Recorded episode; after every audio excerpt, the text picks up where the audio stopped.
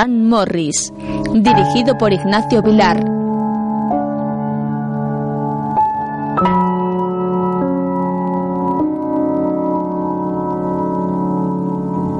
Sobre fondo negro aparecen dos dedicatorias en gallego. A mi hermano Carlos, que llegó del Caribe por la fuerza de la aldea gallega, Ignacio Vilar. Sin ti nada tendría sentido. Para ti, Enma, con todo mi amor. Morris.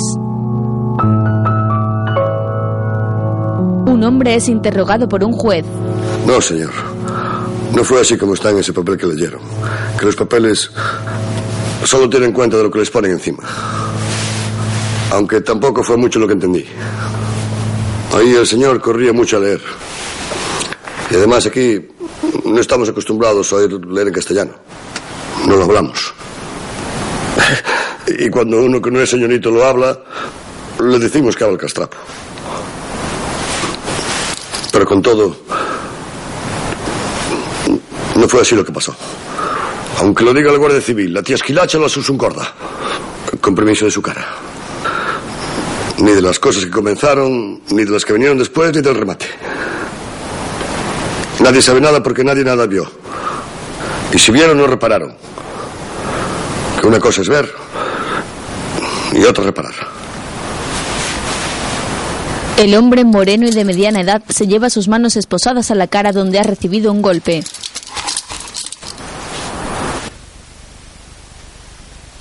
A Esmorga.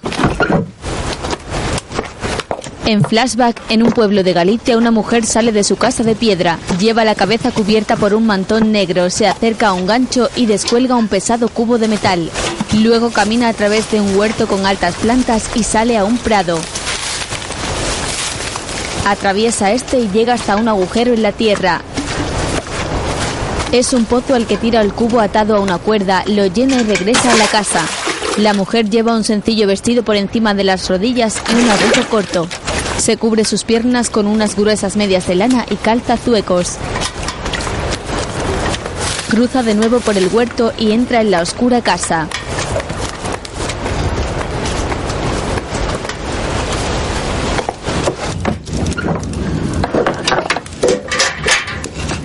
Deja el cubo en el suelo y cierra la puerta. Entonces se quita el manto negro de la cabeza y lo cuelga. Hace lo mismo con el abrigo, después se descalza los zuecos y se pone unas zapatillas.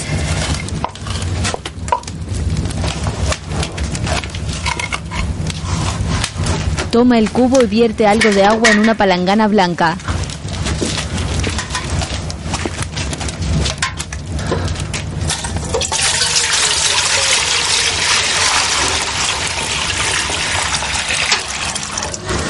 Después se sienta en una cama donde duerme el hombre interrogado.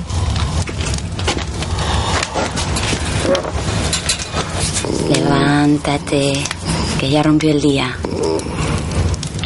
Ya voy. Ay, si durmieses en lugar de rebrincar toda la noche.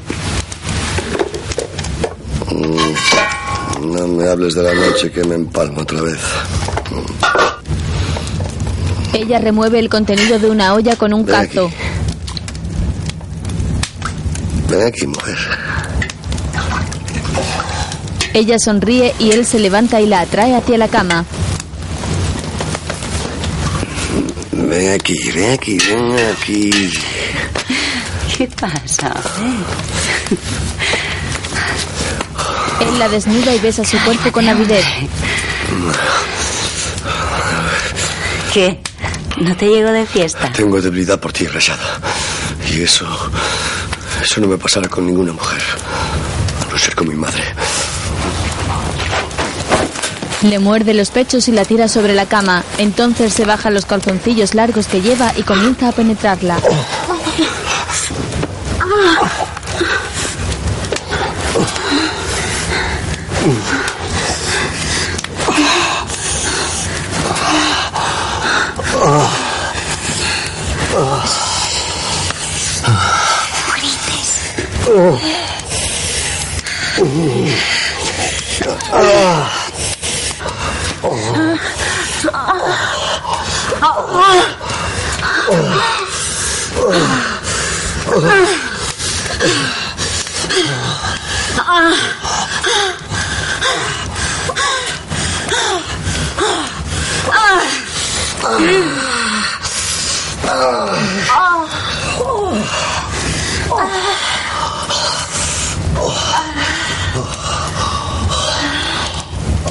una cama cercana, un pequeño niño se despierta.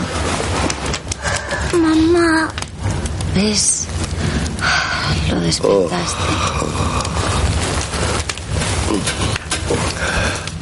Mejor. Así me despido de él antes de ir a trabajar.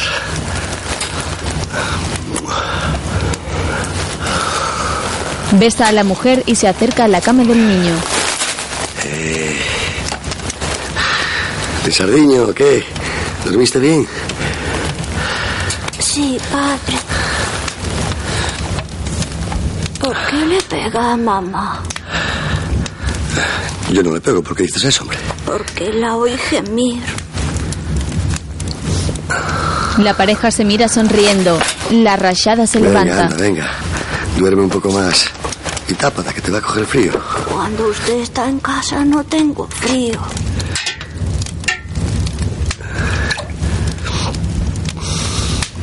¿Lo escuchaste? Es bien agudo, ¿eh? Anda, espabila, que aún van a acabar la carretera sin ti. Voy. Así, así, duerme, duerme. Le da un beso al niño que vuelve a quedarse dormido. Le acaricia la cara y va a sentarse a la otra cama. Ahora se dirige a la mujer. ¿Me acercas los calcetines? La mujer se arrodilla frente a él. Ay, ¿cómo están estos pies? Los sabañones que me comen, mujer. Ay, este lo tienes perdido. Le pone los calcetines. A ver, Ay, cuidado, cuidado. Cuidado. De- déjame a mí, déjame a mi mujer. Ah, sí. Él termina de subirse el calcetín. Mientras la rachada parte unos ajos y los echa en un perol que está sobre el fuego, agita la sartén para que se vayan dorando y luego los echa en la olla. Mientras el hombre ha salido al huerto y orina contra la pared de la casa, se sujeta para no caerse.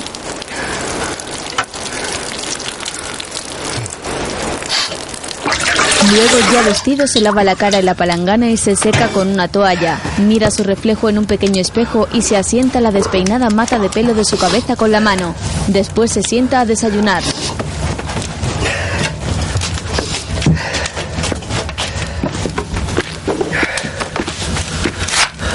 Acércame de ahí la botella. eso por la noche. Solo un trago para quitar el frío. Hicimos un trato, ¿recuerdas? Tranquila, mujer, que yo siempre cumplo mis datos. La rachada se acerca y le sirve un cuenco de sopas de ajo.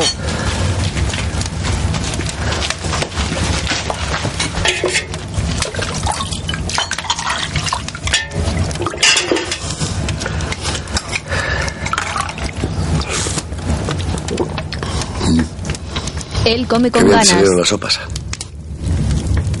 Buenas estaban las que hacía mi madre. Bueno, antes de que los de la presa nos llevaran las tierras. Más tarde el hombre sale de la casa. En el presente, él Yo, sigue con dije, su declaración. señoría, aunque ahí no lo apuntaron, iba para mi trabajo. Jamás había salido de mi casa o de casa de la rachada, que para el caso viene a ser lo mismo. Tan determinado a ir para el trabajo. El sábado fue la rachada a buscarme a las obras. Y hicimos las paces. Por ella, que la quiero bien. Pero más por el pequeño, que va a cumplir cuatro años y ya va entendiendo las cosas de esta vida. En flashback, el hombre tras salir de la casa de la rachada cruza la carretera y continúa decir, su camino señoría. hacia su trabajo. Dormí con ella el sábado y el domingo. Y buena falta me hacía. Pues mujeres hay muchas. Incluso la costilleta también sabe lo suyo. Pero la rachada, además de las carnes de su cuerpo, tiene algo en la manera de hablar que, que va soltando sus palabras de tal modo en la oreja que a veces son casi como si fuesen solo el aliento.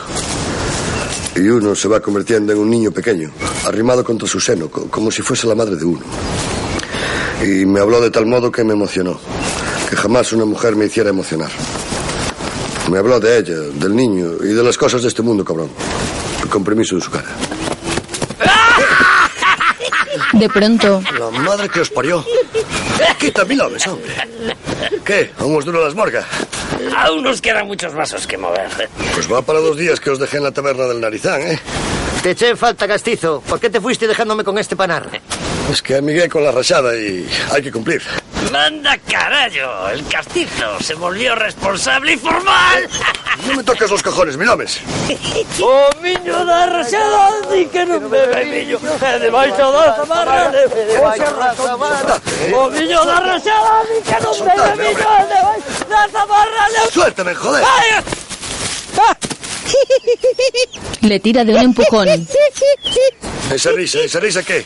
Me pone de los nervios. Sí, parece una gallina clueca. Parece, pa- parece una costurera. Prometo reír más bajo en la próxima ronda. Que os aproveche. Saca una botella. Se marcha y los otros le siguen. Igual te apetece más. Un baile. Milhomes da un trago, le lanza la botella a pieza. y se dirige al otro. Pues no me viene mal escorrentar el frío, señorita, que estoy teso por la temperatura. ¡Oh!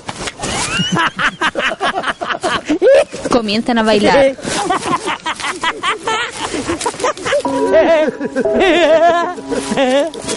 Mientras, Tibran mira la botella de aguardiente. Tiene un momento de tentación, pero acaba tirando la botella y marchándose.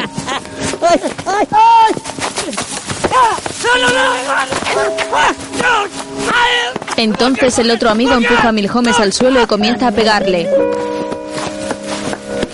Tibran corre a separarles. Tengo dicho que no me toque los ojos. Para lo que hay que tocar. Si no tienes nada en la entrepierna, pedazo de ciclán. Bocas le muerde entre el cuello y la espalda. ¡Bocas, qué haces! ¡Bocas! Pareces un perro rabioso. Ayúdame a esconderlo. Coge. Cógete ahí, hombre. Venga. Le agarran cada uno de un brazo y le arrastran tras un árbol. Milhomes y Bocas se incorporan mientras Tibran sale a disimular delante de unos hombres que llegan con varias carretas.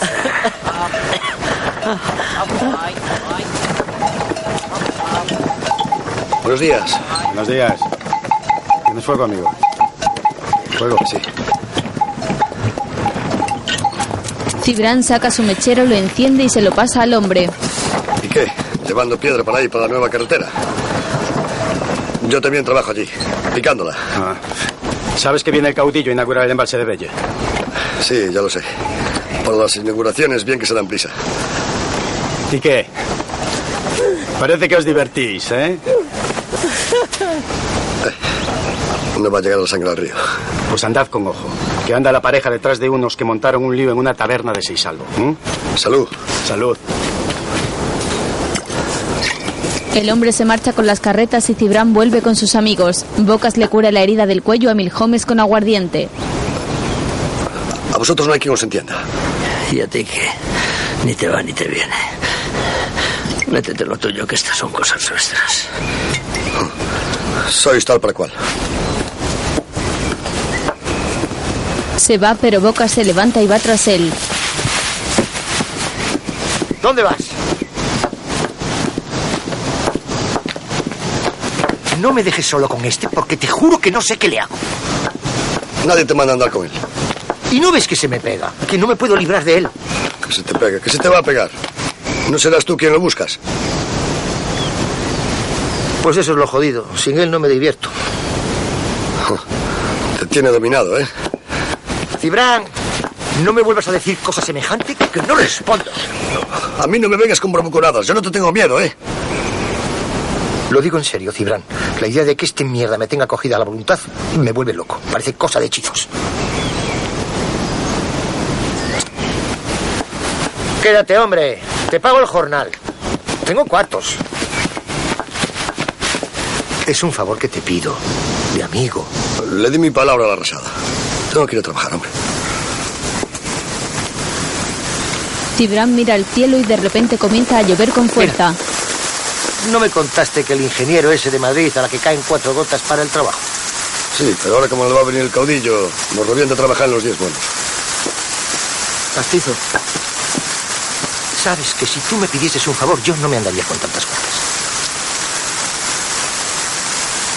Cibran se queda pensativo, mientras Milhomes se acerca por el camino. Venga. Tomamos un vaso y después ya veremos. Bocas le da una palmada en la espalda y se marchan. Milhomes le sigue limpiándose la herida. Poco después, cuando llegan bajo un techado, los tres ya están calados hasta los huesos.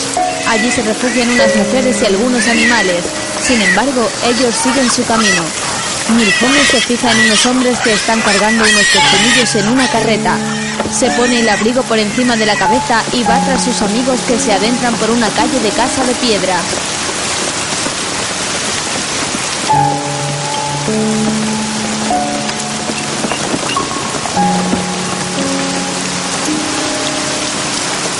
Al poco entran en una taberna.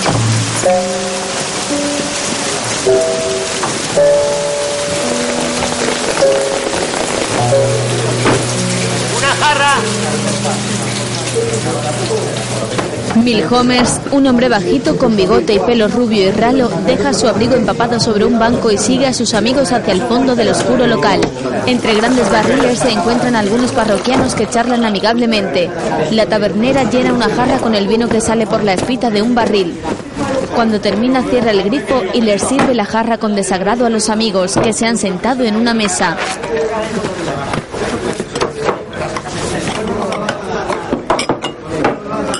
Cibran se seca la cara, vierte con ansia el vino en dos cuenquillos y bebe con bocas.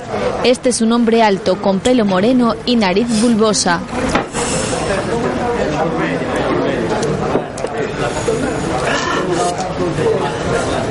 Este vino nuevo levanta a los muertos. Esquilacha, trae de comer.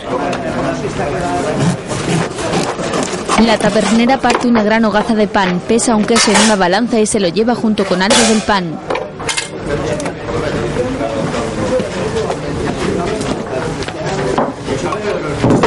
Aquí tenéis. Comed cuanto queráis. Esta es jodida, pero se defiende en el oficio. Baja como si fuese gaseosa, ¿eh? Milhomes llega y se sirve en otro cuenquillo. Habrá que pedir otra. Cibran bebe en abundancia y Milhomes da un trago. Bocas le va a acariciar la cabeza y él le aparta la mano.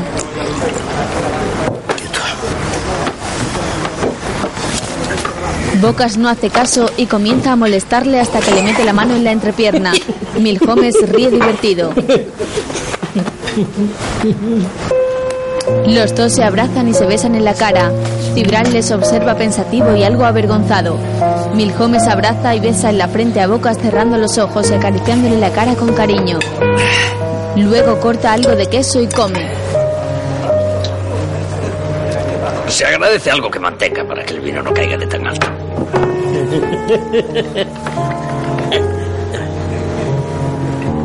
Cibran asiente levemente. La jarra se acaba y Milhomes la lleva a la barra. Bocas mira a Cibran. ¿Se puede saber por qué tienes esa cara de cobra? ¿Eh? ¿Pero qué te pica? Nada, cosas mías. Pues habla para todos y no vengas con misterios. Es el pensamiento. Que me viene a veces cuando no hago las cosas bien. No sigas removiendo en lo mismo. Tenía que haberme asegurado de que hoy no se trabajaba. Déjate de pensamientos, vuelve con la jarra llena. Si estas son jodas, que siempre así me molen.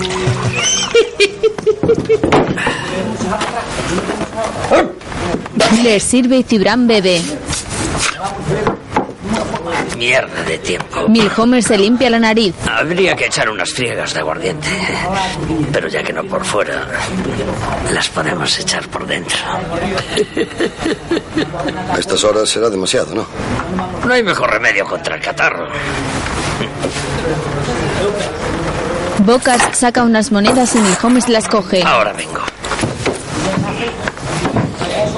Se levanta por el aguardiente. Cibran sigue bebiendo el vino y Boca se enciende un cigarrillo.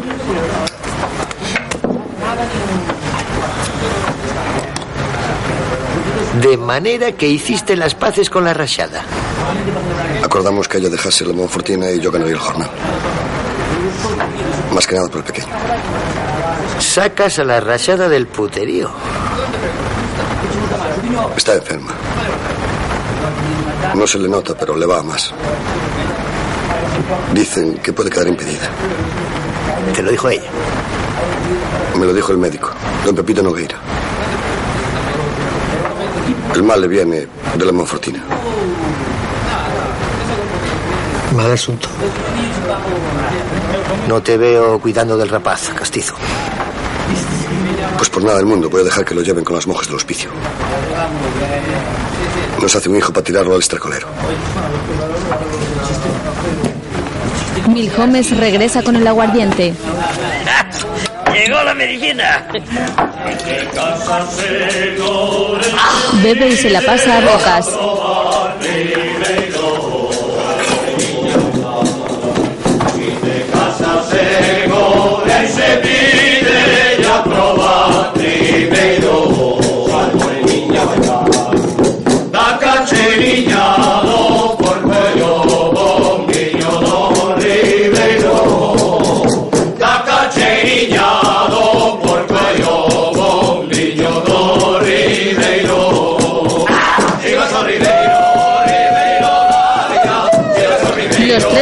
Pasando la botella y Cibran se sienta junto a unos hombres que cantan y tocan instrumentos.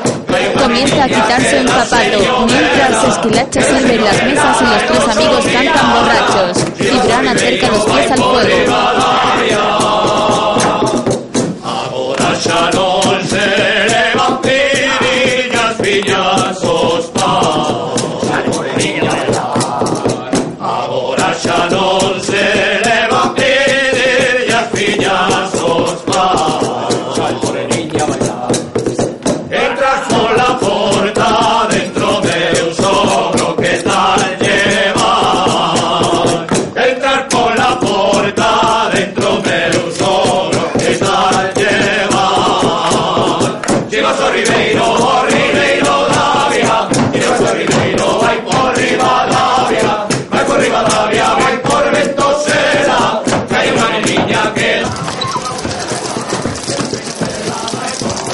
Esquilacha le dice algo al oído a Cibran y los dos salen discretamente.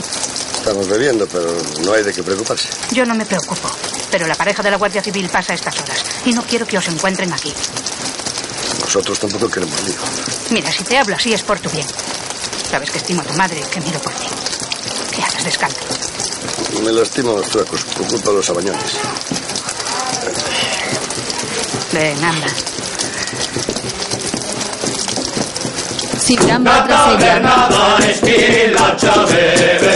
Mientras, abajo en la taberna, Bocas canta a voz en grito y Milhomes, que tiene su brazo sobre los hombros de su amigo, le mira ilusionado.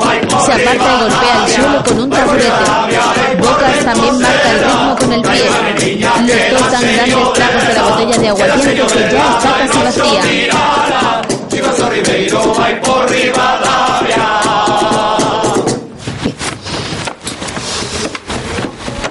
Mientras en casa de Esquilacha, Cibran se quita los calcetines. La mujer llega con una olla de barro llena de Tú no manteca. sabes que no es bueno para los abañones acercarlos al fuego. La mujer se abre el escote y se saca sus grandes pechos. Cibran la mira sorprendido. Trae este.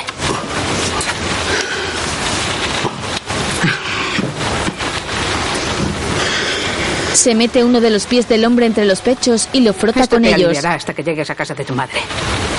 Porque tienes que volver y dejarte desmordas. No, Si yo iba con idea de ir al trabajo. Le echa manteca en los dedos.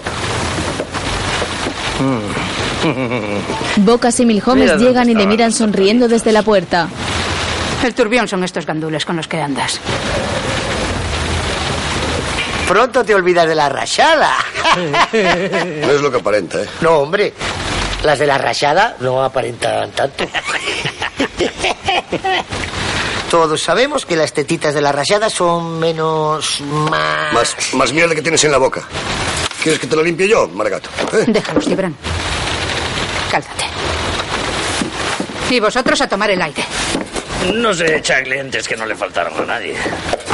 Eh, la pareja está abajo. Están buscando a los que llega. pelearon en la taberna del Chaguazoso. Igual nos quieren invitar a unas tazas. Yo con el aviso cumplo. Hay que marchar de aquí. Se marcha.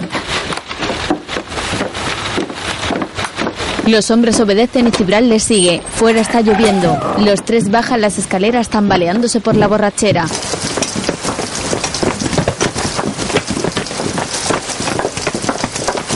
Cibran mira hacia la puerta de la taberna un instante y va tras sus amigos.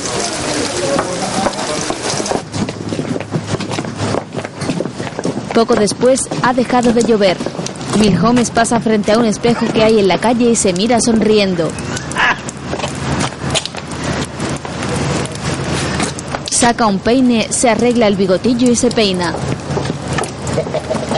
Yo me puse a pensar, señor. Bocas le revuelve el pelo y Pensar mete como hago a menudo cuando no tengo el pensamiento. Porque el pensamiento es cosa muy diferente del pensar. Cuando pienso, gobierno yo. Pero cuando se me mete el pensamiento, me vuelvo otro. Totalmente como si no fuera yo. Los dos amigos juegan alejándose del espejo cóncavo para ver su imagen alargada. Agarran a Cibran y comienzan a bailar moviendo las piernas.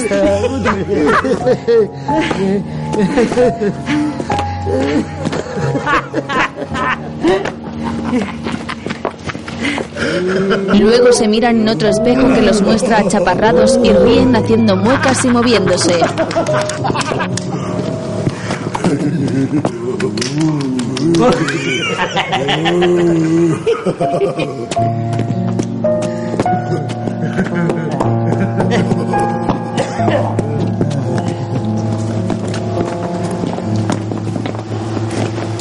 Después caminan por la ciudad y bajan unas escaleras de piedra. Cibran tira una colilla.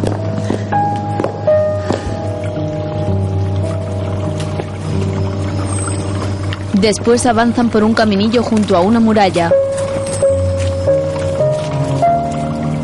Milhomes da un grito y los tres se dan la vuelta, caminan unos pasos y vuelven a girar.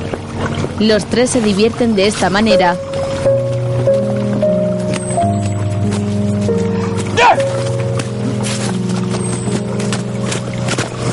A otro grito de Milhomes se dan la vuelta y caminan de espalda. Se entretienen así un rato yendo hacia atrás, hacia adelante, desfilando como si fuesen militares borrachos.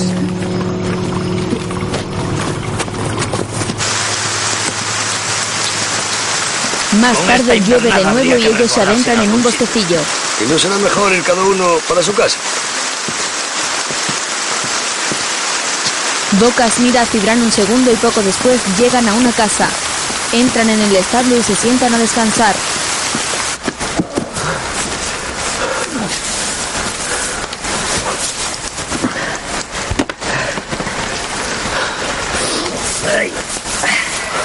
Vaya, eh, se me mojó el tabaco. Bocas, ¿no puedes darme uno de esos que traes tú? Quédatelo. Le tira su paquete y Cibran enciende un cigarrillo con el mechero de Bocas. Milhomer sigue bebiendo. No vi que lo comprases. La esquilacha es una amiga, hombre. Por eso nos invita. ya sé a dónde podemos ir. Esa historia, la de los Andradas, seguro que la oísteis más de una vez. Cuentos. No, no son cuentos, Bocas. Lo sé yo. Yo lo único que sé es que don Fernando volvió de Francia. Sí, pero lo importante es que no volvió él solo. No, se trajo el gálico en la polla. No. Se trajo a una moza, joven y guapa como una pera. Si está bonita, ¿cómo es que no la vio nadie? La vieron muchos. Todas las mañanas, al romper el día, sale a la galería del Pazo para darles migas de pan a los pájaros. Pues yo le escuché decir a mi madre que la tiene encerrada en el pazo. También dicen que don Fernando anda a caballo de noche. Parece que da miedo porque se cubre con una capucha. Dicen que despide a los criados, todos los años o antes, si estos tienen contacto con el vecindario. ¿Y cómo va a tener a la mujer presa? Por lo que parece se le metió en la cabeza que le pusiera los cuernos en Francia. Y ahora la ofende, pagándole con unas monedas cada vez que se la tira. Como si fuese una puta. y por eso ella enloqueció. Habladurías. Yo también oí decir que la tenía enterrada en el jardín. Eso es mentira, la vi yo con estos ojos. ¿Qué vas a ver tú? Que me quede ciego si no es cierto. Estaba el Argadelos conmigo. Ay, oh, no pudiste escoger mejor testigo. El Argadelos lleva años en el cementerio. Os juro que es cierto. No lo contamos para no extenderlo por ahí. Y para poder verla nosotros solos otra vez. Pues también se lo oí a Largadelos. ¿Ves cómo no miento? No pegó ojo en mucho tiempo pensando en ella. Eso le pasaba porque tenía el morbo gálico. Y aunque se le estaba cayendo a cachos, solo pensaba en joder. Como si estuviera sano. Dios lo tenga en la gloria. Ya me está picando a mí el asunto ese. Bocas se levanta y sale a la puerta del establo. Ya paro. Mira al cielo. ¿Vamos o qué?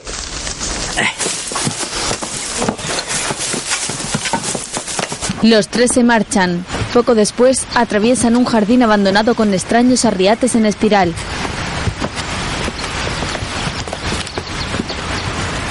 Al rato pasan junto a un muro de piedra. ¿Y cómo vamos a lograr subir este muro? Venid conmigo. Venid conmigo que sé por dónde.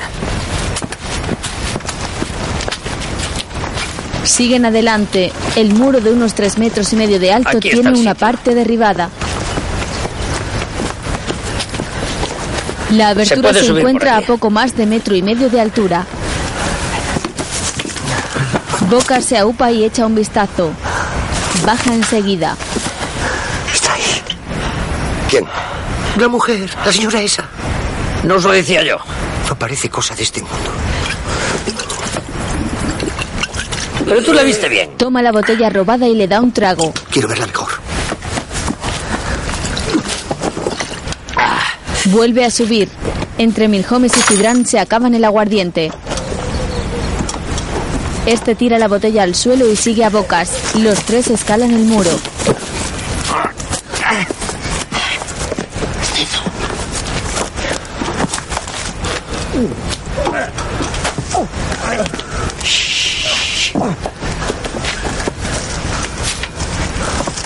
Les cuesta subir por la borrachera y Bocas les manda a callar.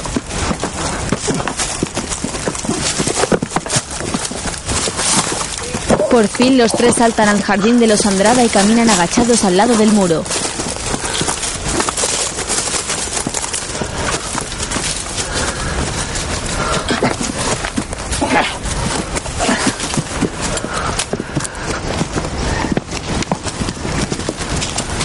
Amparados por la sombra del muro, avanzan hasta situarse tras un árbol.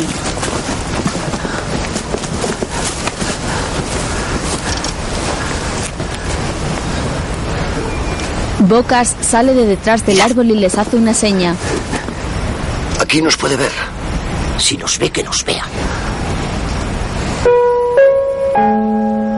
Los tres miran hacia la casa. Sentada junto a un ventanal se encuentra una mujer vestida con lujosos ropajes y la mirada perdida. Los tres amigos se esconden cuando un hombre se acerca a ella y le dice en francés, no, no voy a ir al pazo de Santa Cruz de Arrabaldo. Entonces se acerca a la ventana abierta repitiendo una y otra vez, aquí hay alguien. Se vuelve hacia ella y le dice, aquí hay alguien y tú no juegas conmigo. No, no, recuerda condenada de por vida, encerrada a cal y canto. Estos años no me bastan para perdonar un ultraje. Puta. Toi Entonces se vuelve hacia la ventana y grita hacia afuera. Que tu vas l'emporter Eh, ¿piensas que te Eh, lo vas a cosa llevar? Falso amigo, ni el aire le voy a dejar respirar. La laisser respirer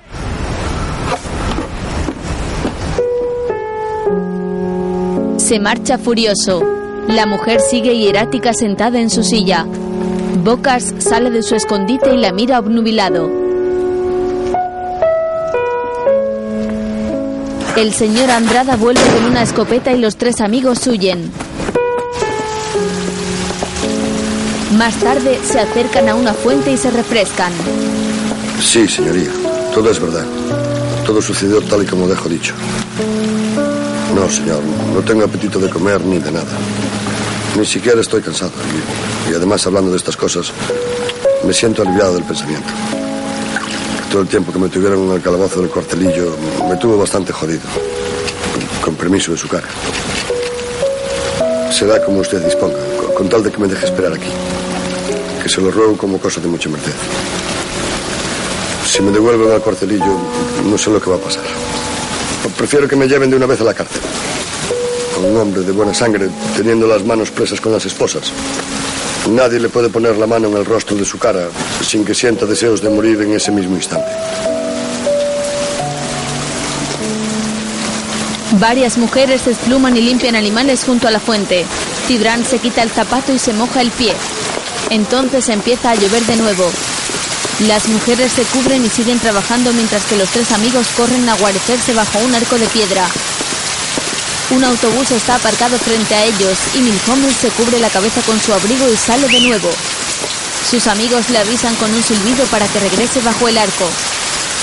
Le hacen señas y Milhomes acude. Entonces ve unas cajas de madera y comienza a romperlas a patadas.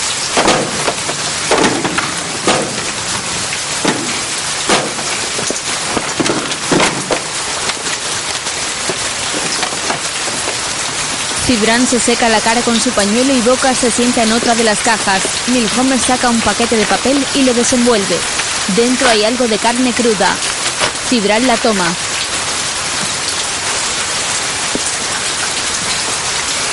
Radio, esta carne. También se lo robaste a la tía Esquilacha. Si no fuese por este garduño, ibas a comer caliente por el carajo arriba.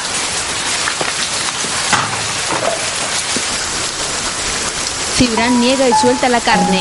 Milhomes enciende el fuego con los trozos de cajas y cocina la carne pinchándola en un palo. Mira a Bocas que está sentado con la mirada perdida y un cigarrillo apagado en los labios. Milhomes se levanta, toma el mechero de manos de su amigo y le enciende un cigarro.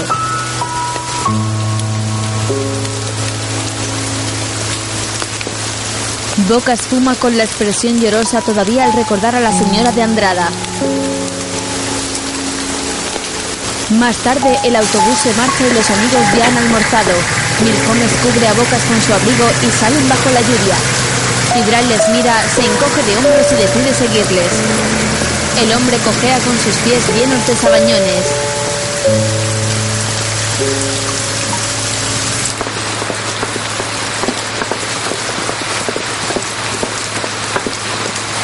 Poco después, los tres avanzan por las calles de la ciudad. Llegan a una esquina y Milhomes y Bocas giran hacia la derecha. Cibran se detiene y los otros le miran. Yo voy yendo para casa. ¡No! De eso ni hablar. Si empapados vamos a coger una pulmonía. Ya de hacer la honra, hacer la redonda, Milhomes ¿no? se acerca a ¿Dónde él. redondeamos las morgas? Ahí a la vuelta está la taberna del Che Bocas y Milhomes se miran preocupados. Es que eh, estamos hartos de ver siempre las mismas caras. Ya sé dónde ir, pero estaría bien llevar algo para comer. Toma, trae lo que veas. Vuelvo ahora. Milhomes se marcha con algunas monedas que le da Bocas, mientras este y Cibran se refugian bajo un portal. Milhomes, ¿dónde nos lleva? Más tarde van por de el un campo. pariente que trabaja en el Pazo do Castelo. ¿No había un sitio más lejos? Vale la pena ir. Tengo los pies destrozados, hombre. Qué poca salud tienes, Castiza. Ha dejado de llover y poco después se cruzan con un pastor y su rebaño de ovejas en un estrecho camino de piedra entre dos muros.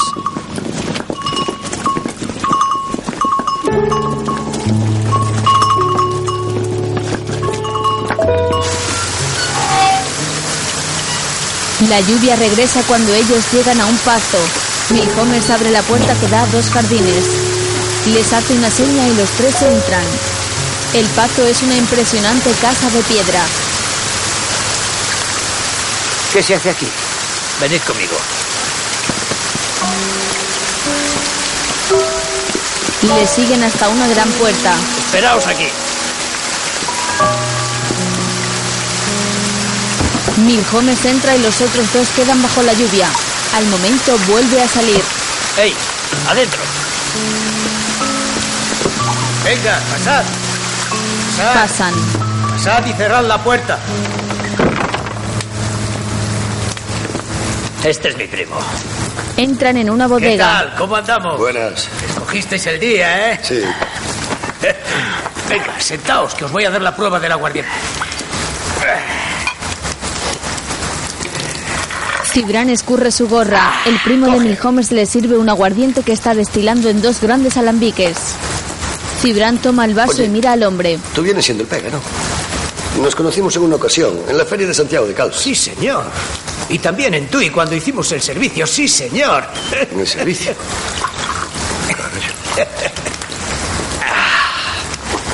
Rasca y reza en el vaso. Pues si os gusta darle, que hay bagazo de sobra. Cibran le acerca su vaso para que se con la baraja rellene. trucada, timando a los reclutas más incautos. Eres tú. Esas eran tonterías de cuando éramos jóvenes.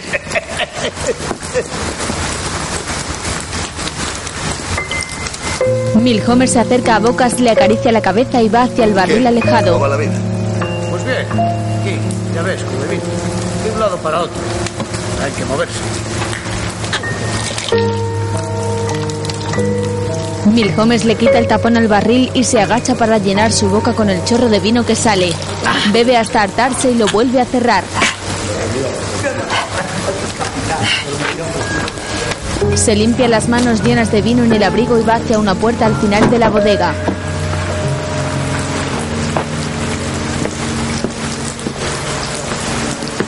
La abre y entra en un pajar.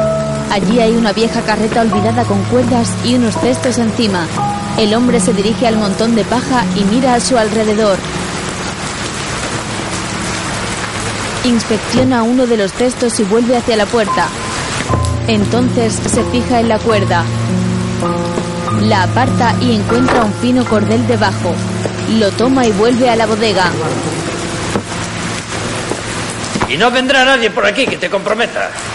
Podéis estar a vuestro aire y bien tranquilos. ¿Y los dueños? Los dueños fueron al hospital. Que la madre de la señora está enferma y don Marcial se marchó para la zona de Piñón. Don Marcial. Hmm, El administrador de mal nombre salta palletas. Tiene más mal genio que la madre que lo parió.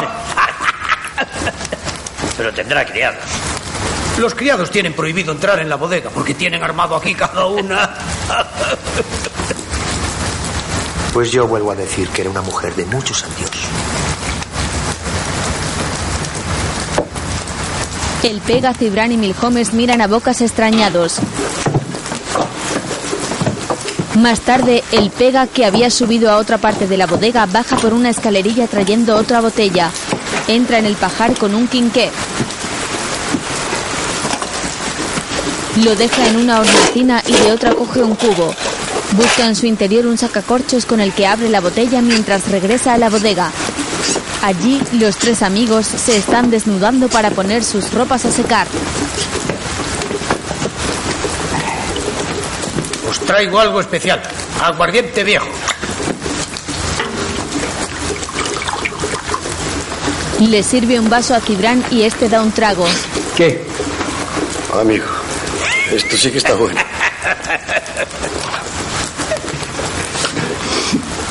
Cibran le pasa el vaso a Bocas y le lanza su camisa interior a Milhomes que está tendiendo su ropa. Este va completamente desnudo a excepción de un delantal. En su espalda tiene un moratón y la marca de los dientes de Bocas. Se acerca a este que sigue cabizbajo. Venga, quita la ropa. Que así empapado vas a enfermar.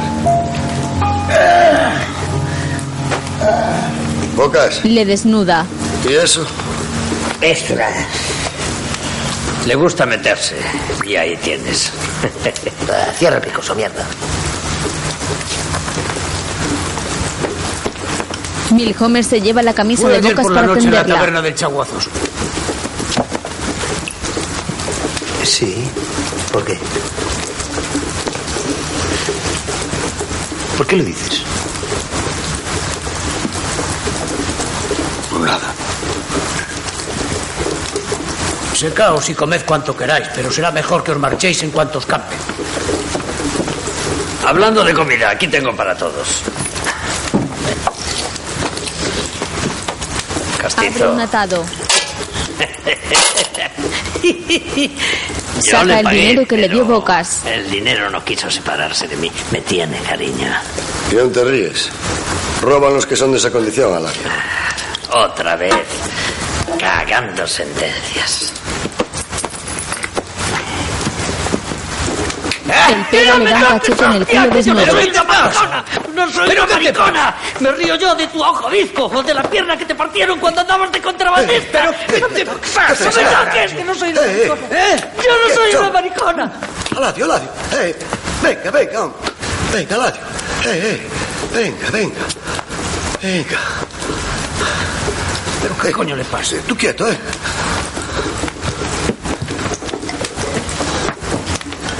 Cibran les espera y Milhomes va a sentarse frente a Bocas. Da un trago de aguardiente.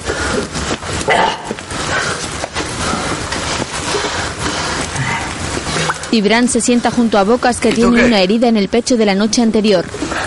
Sigues con la cabeza en esa mujer. ¿Qué mujer? Ahora aún va a resultar cierto que existen los hechizos como en los cuentos de las viejas. ¿De qué mujer habláis? Cosas de estos que tienen el beber fantasioso. Dame. Cibran le pide el vaso de aguardiente. El pega azuta el fuego bajo el alambique. Luego, Cibran tira el licor y sale una llamarada. Para gato. Aquí andáis, ¿eh? Hombre. El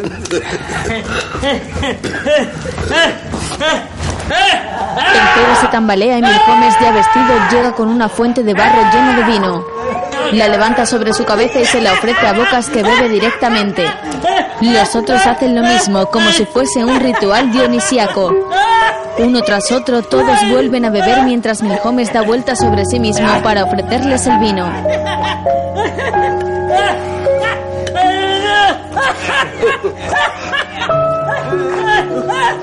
Milhomes da vueltas a gran velocidad. Finalmente bebe él y estrella la fuente contra el suelo.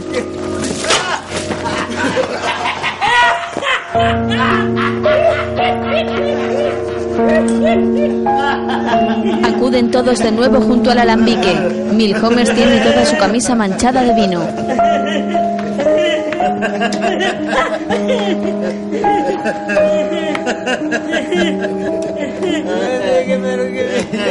Bocas le pasa un brazo por encima y Milhomes le agarra la cara y le besa la frente. Cibran cae sobre ellos borracho y muerto de risa.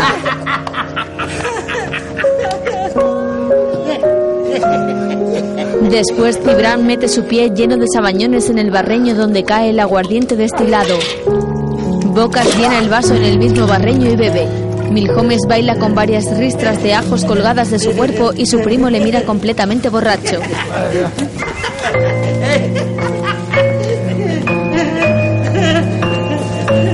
Milhomes corre alrededor de todos y le cuelga a cada uno una ristra de ajos del cuello.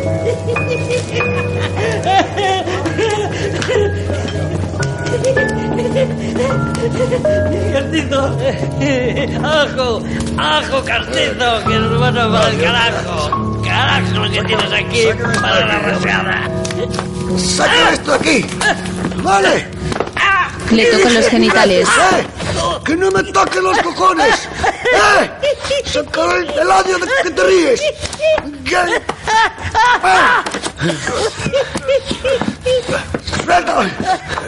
¿Cómo te Le empuja con violencia. El pega va a separarles.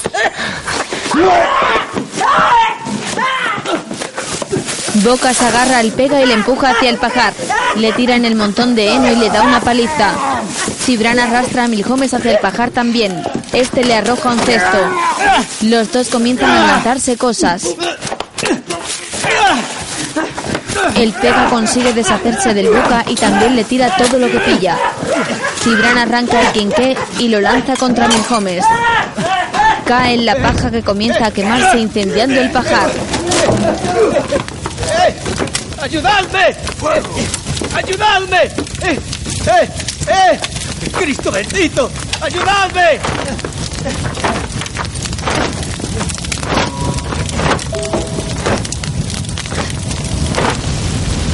El pega se queda solo intentando sofocar el fuego. Los tres amigos huyen corriendo. Agarran sus ropas y salen. Desde fuera ven arder el edificio y escuchan No, gritar al pega. más tarde los tres se la tambalean por las calles de la ciudad. Pero ahora necesito remover bien las cosas antes de decirlas. Estuve removiéndolas la noche entera. Que me lleve el diablo lo que dormí, pero las condenadas se enredaban todas, dando vueltas por los sesos y a caballo unas de las otras. Que ya no sé las que fueron antes y las que fueron después. Que hasta me parece que tantas cosas no pudieron pasar en una noche. Como cuando uno sueña, que parece no tener fin y pasa en un instante.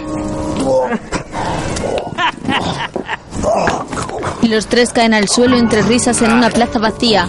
Ya está atardeciendo. Se pone de pie y se agarran a la reja de una iglesia. Cibran vomita y Milhomes hace lo propio.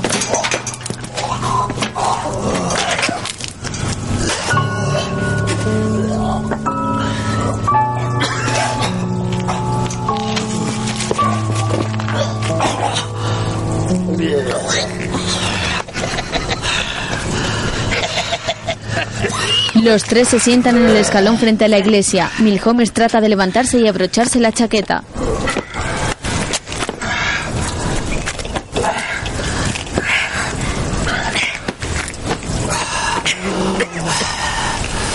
Se pone el abrigo y se ríe de sus compañeros. Saca su peine y comienza a peinarse.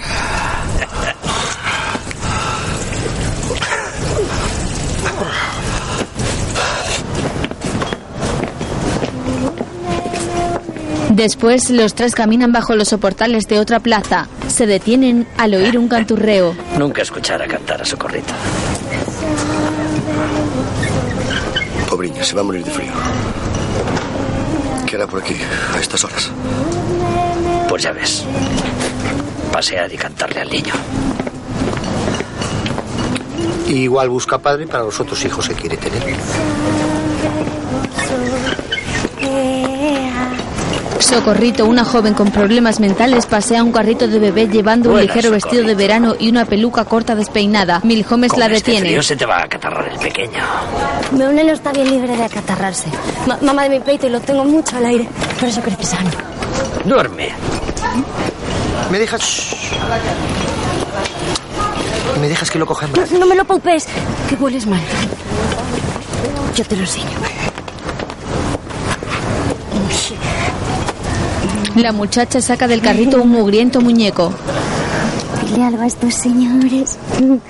Te comió la lengua un gato. Y hola, hola, hola, hola.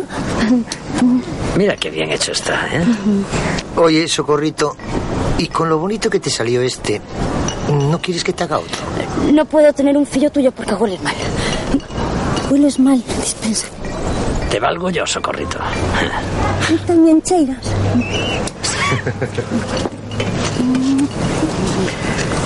Qué cochecito tan precioso. Socorrito deja el muñeco en el carro con delicadeza.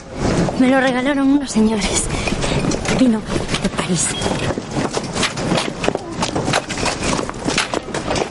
Cibran ayuda a la joven a subir con el carrito el escalón de los soportales. Ella se acerca a un caballero. ¿Cuándo me haces el fillo?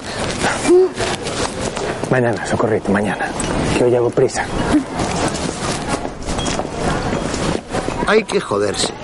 El Con hombre se marcha con una mujer que tira de él. Pero mujer, repara aquí en Cibrán, que es un hermoso. Sí, pero recién mal. Yo de castrones ni el aliento.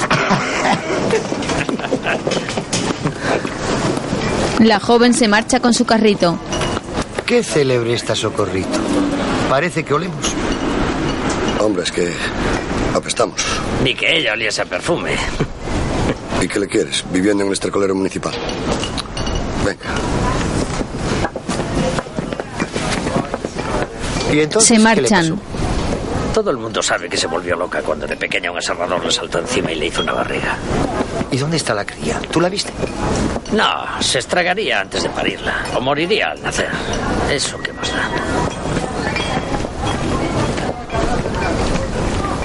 Milhomes le acaricia la nuca y Bocas echa una mirada hacia el lugar por el que se ha ido Socorrito. ¿Cuánto dinero queda?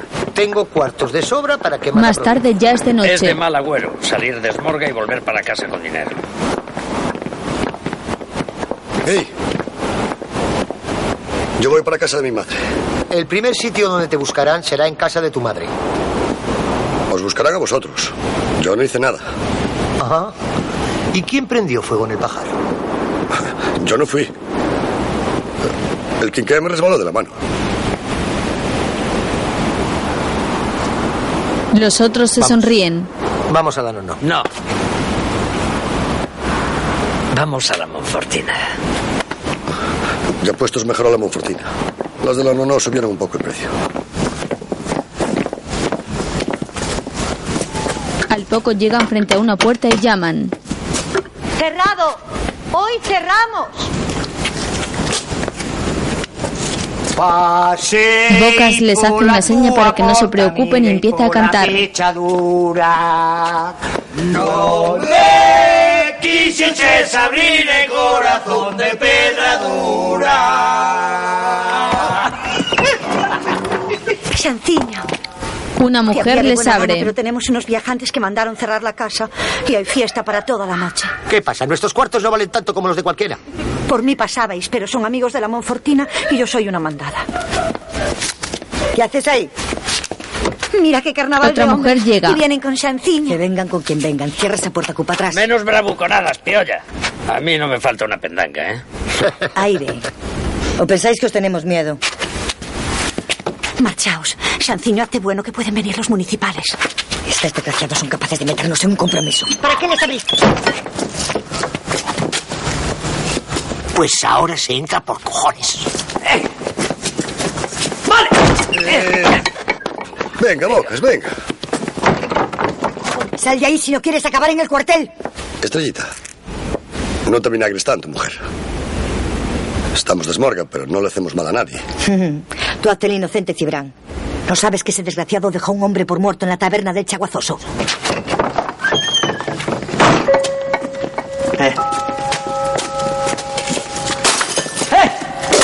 ¡Vendangas! ¡Eh! ¡Alto a la autoridad! Sardilla, venga.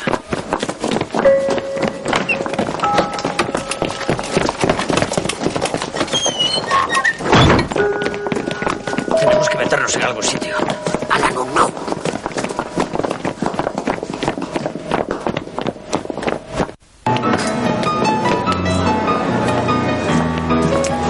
¿A dónde vas? Poco A después entran en otro burdel. Aquí viene Sanciño con ganas de echar una pieza contigo.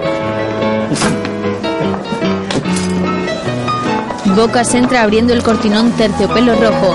La mujer le besa. Cibrán entra tras ellos. La joven les pide que esperen y se acerca a otras dos mujeres.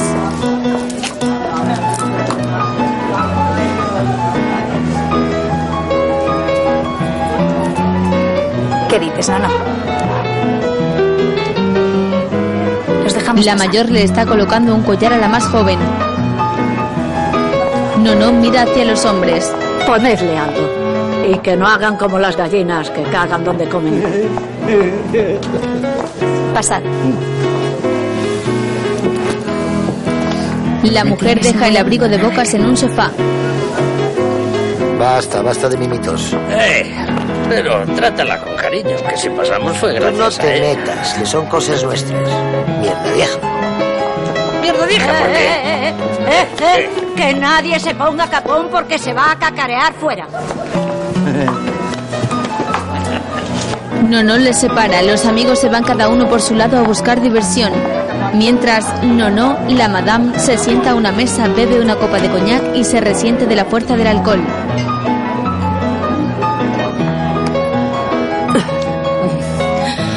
Buen provecho, no, no. Que estos sean los males que te maten y que se joda el mundo. Le hace una seña a Cibrán para que se siente con ella. Una prostituta le hace carantoñas, pero el hombre la rechaza. Él se enciende un cigarrillo y observa el espectáculo del pequeño escenario junto a la madame. En él, una chica vestida de hombre baila con otras dos con provocativos corsés.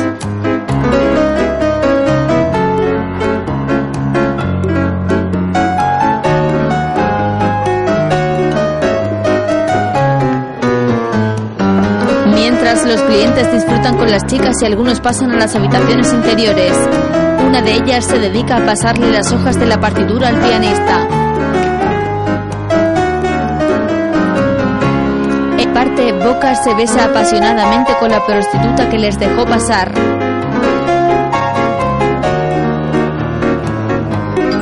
Cibran disfruta del número en el cual la chica vestida de hombre seduce a una y a otra y adoptan posturas cómicas y eróticas. De pronto, Milhomes aparece en el escenario e imita a la que hace de hombre. Esta le hace una seña a otra para que le eche de escena.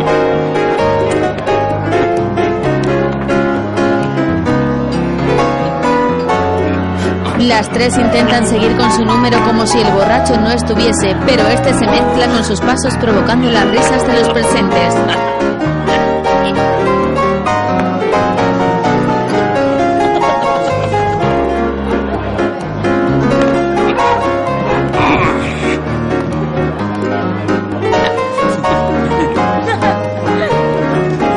Número acaba con la chica vestida de hombre echando a las otras dos del escenario y adoptando una pose masculina con las manos en los bolsillos. Milhomes aprovecha para abrirle la camisa de un tirón y mostrar sus pechos. Ella le da un bofetón.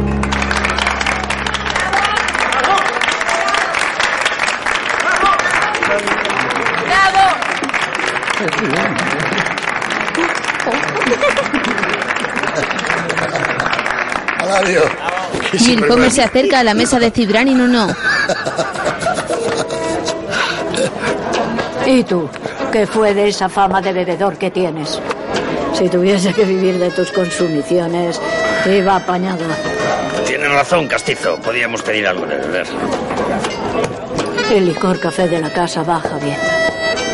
Le eché un almíbar para que el aguardiente perdiese el miedo. Amelia, pon aquí una copa. Dos. La chica del collar sirve las bebidas y susurra al oído de Nono. Señora Nono, aquel buen mozo de allí quiere que vaya con él. Dice que tiene dinero de sobra. Dile que te tengo reservada para otro más importante. Amelia obedece. Milhomes y Cibran beben el licor. ¿Te guardas a las pajaritas nuevas para los que vienen a la inauguración? No, no. Cuidadito con lo que dices, Milhomes, si no... Mientras Bocas y la otra prostituta también beben en su aparte. Ella le toca y él se aparta. Pero mira que eres soso.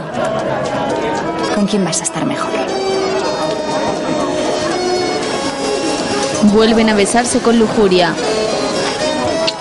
Si te dejases guiar por mí.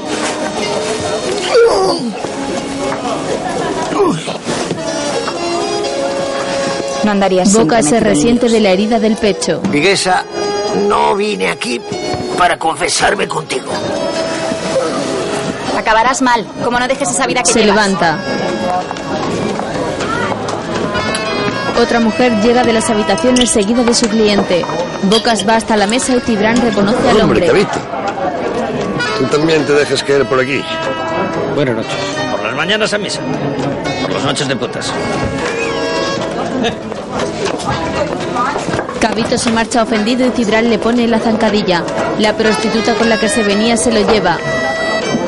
Él le cuenta al oído algo. Mientras los amigos se ríen y Nono no pierde detalle.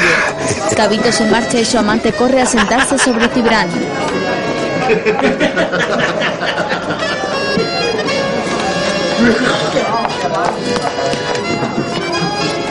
Así que tenías ganas de verme.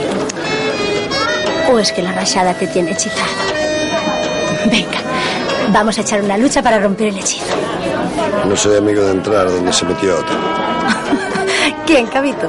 Ese muchas carantoñas y cosas raras, pero a la hora de la verdad se queda como un conejito. Lo que necesito es un hombre como tú, que va a lo suyo sin rodeos y si se da el caso aún repite. Lo malo es que no tengo cuartos. ¿Y eso qué más da? No es la primera vez que te fío. Deja. Deja, costillete. Bueno, Anda. Y después de que nos ocupemos te cuelas por la puerta de atrás. No te conviene que te vean con ellos. Deja al hombre tranquilo, Costilleta, que parece que no se le levanta. Y vosotros, saliendo que os vio Cabito. ¿A ti te dijo algo? ¿A mí qué me iba a decir? Ese os va a denunciar. Me tiene manía porque no quiero que venga por aquí que me acostumbra mal a las mujeres.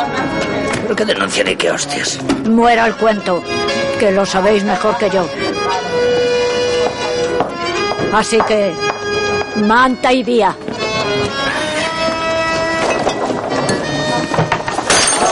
¿Qué haces, borracho de Bocas mierda? rompe una botella. ¡Asqueroso!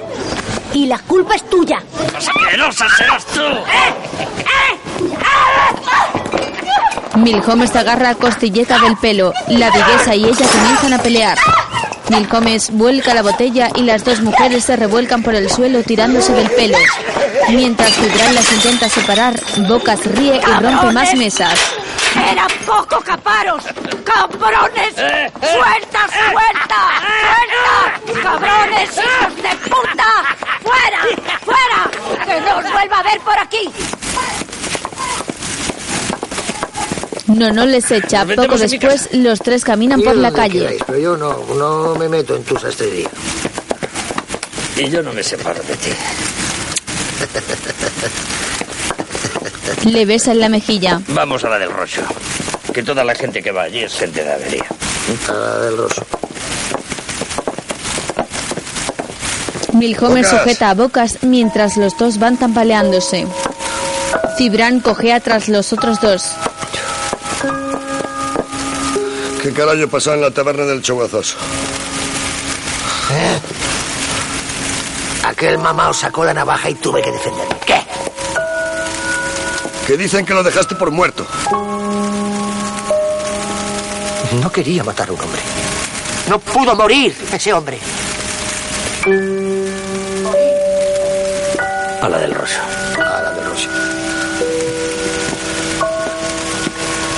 Milhomes tira de Cibran. Este le aparta, pero Milhomes insiste. Castizo. ¡Suelta! ¡Eh! ¡Suelta! ¡Eh! ¡Eh! Bocas se acerca corriendo. Castizo.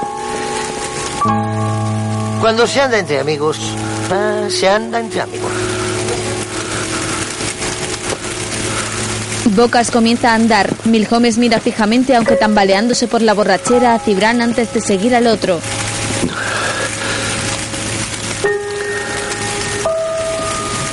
La confianza que ponía el Bocas me dio ánimos y echamos a andar bajando por la calle Fornos. Lo cierto es que empezaba a estar inquieto dentro de mí, señoría. Y quería ir donde hubiese gente, donde se armase rebumbio. Y beber y beber, antes de que creciese aquello. Aunque me las paredes del pecho. Poco después llegan junto a un hombre que toca el acordeón sentado en el peldaño de entrada de un portal. Le rodean y se agachan junto a él. Milhomes toma la botella de aguardiente que tiene el hombre y le da un trago.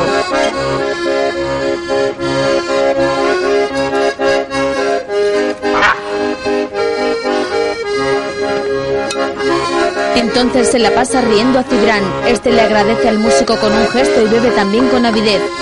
Luego se la da a Bocas que da otro trago. De pronto unos hombres salen peleando de una taberna.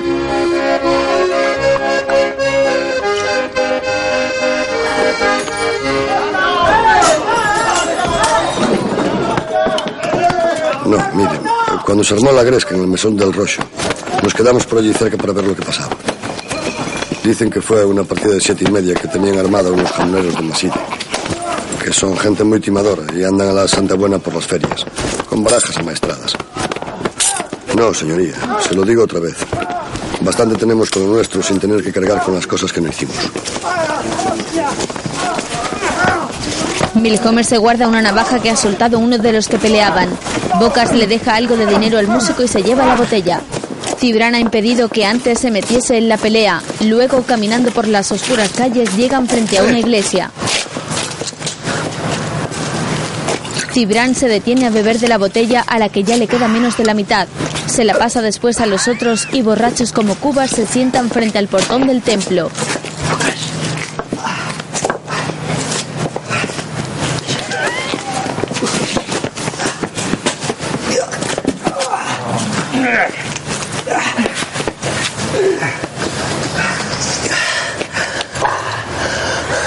Cibran alza la vista y ve las imágenes románticas talladas en piedra de los arcos de la portada.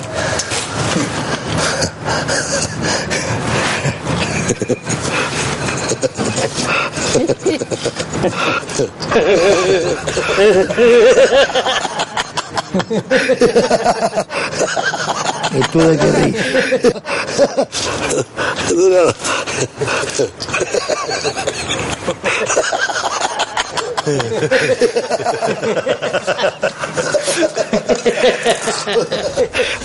Mira, aquí. Son peores que os meus.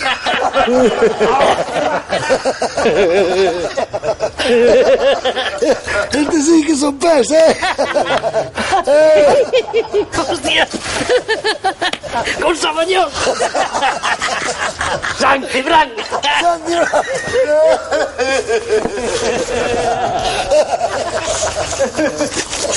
¡San Cibrán! ¡Carade, carade! ¡Costizo! ¡Que viñen tras os! Es, esperámoslo se damos y eso unha malleira. ¡Pocas! Aí.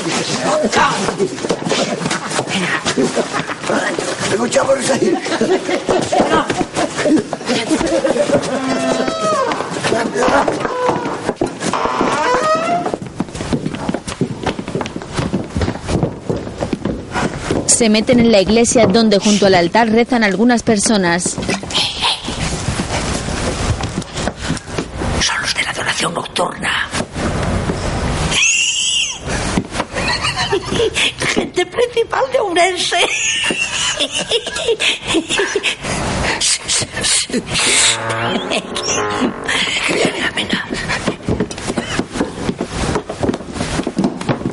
Al oír la puerta se esconden en un confesionario. Ahogan sus risas al ver que entra un policía con otro hombre.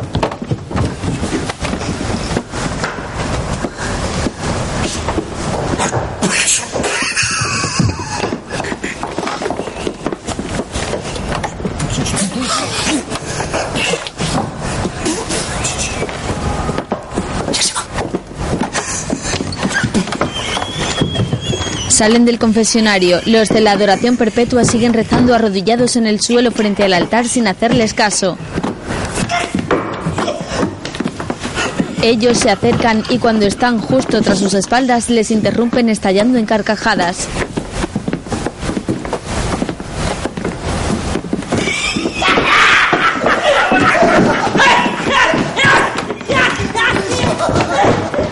Entonces salen corriendo. Más tarde los tres orinan Que en una no. fuente. Que no te irás de vacío. Ten paciencia, que no hay esmorga sin mujer. Milhomes es el primero que termina y se guarda el pene en los pantalones abrochando estos con dificultad. Entonces salpica con el agua sucia a Bocas que sigue orinando. Pocas.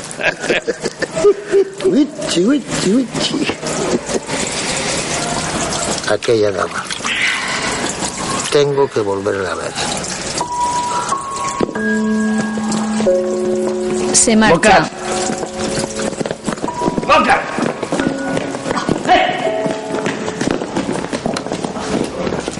Milhomes y Cibral le siguen. Bocas camina por debajo de un soportal mientras se enciende un cigarrillo. Nosotros las íbamos haciendo de tal manera como si las hiciésemos sin darnos cuenta. Para que luego no tuviesen remedio. Como quien va cerrando puertas detrás de sí y tirando las llaves. Como para no volver, señoría. Como si a propósito camináramos hacia nuestra perdición. Son las 3 de la madrugada. Cibran sigue a sus compañeros como arrastrado por la inercia. Poco después llegan hasta el muro de los Andrada. ¡Boca! Pero tú sabes bien lo que haces. Voy a estar con esa mujer aunque tenga que jugarme la vida. Esto es un disparate. Si tenéis miedo, no vengáis. Bocas con los ojos de loco escala el muro. Subido en todo lo alto mira hacia la casa y salta al jardín.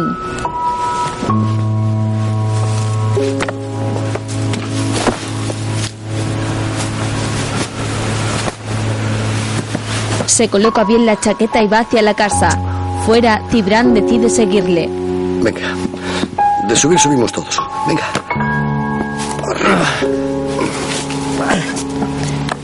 Ayuda a Milhomes a subir.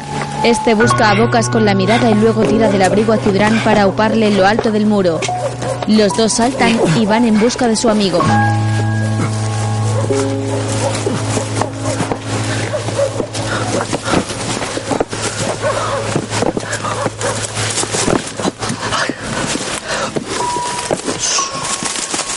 Se mueven con dificultad por culpa de todo el alcohol que llevan en el cuerpo. Alcanzan a Bocas que sube unas escaleras de piedra hacia la casa.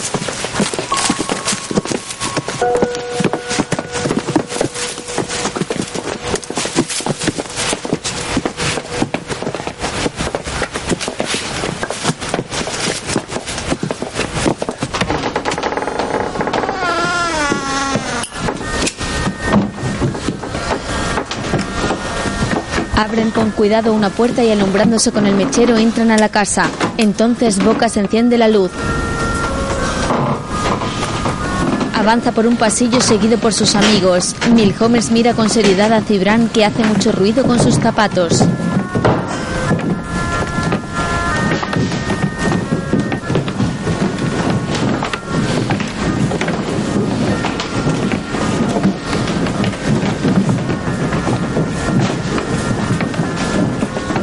Llegan hasta una sala donde hay una mesa de billar.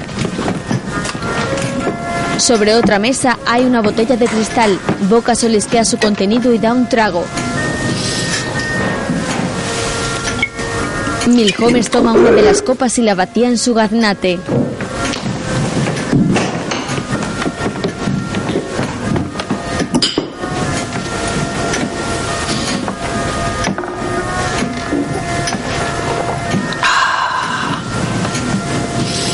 Montillo tiene dulce de más.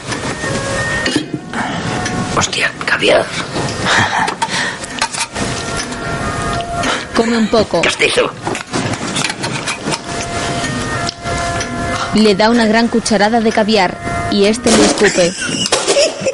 Te parecerán cagadas de mosca, pero son huevas de pescado. Tú de paladar no andas muy fino, ¿no?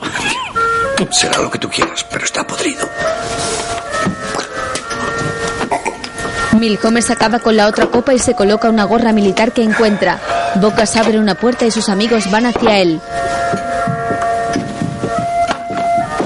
Milhomes deja sobre la mesa la gorra y una fusta. Bocas entra con cautela a otra habitación. Todavía lleva en sus manos la botella. La agarra por el cuello como si fuese a usarla para golpear a alguien y se acerca a una cama con dosel. Tibran y Milhomes entran tras él. Bocas llega a otra puerta y la abre con sigilo. Da a un cuarto de baño y en la bañera se encuentra el señor de Andrada. Se ha quedado dormido escuchando el gramófono, bebiendo y fumando una cachimba.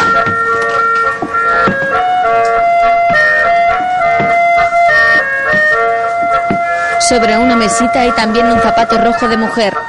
Bocas se sienta en el borde de la bañera, le toca la cara a Andrada, se la mueve y le da un cachete. Este bebe como una esponja.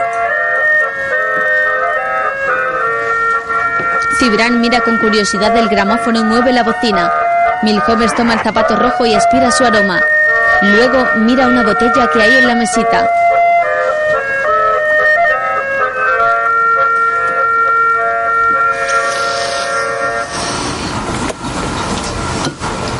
Absenta, qué animal. Llena el zapato con la absenta y le da un trago.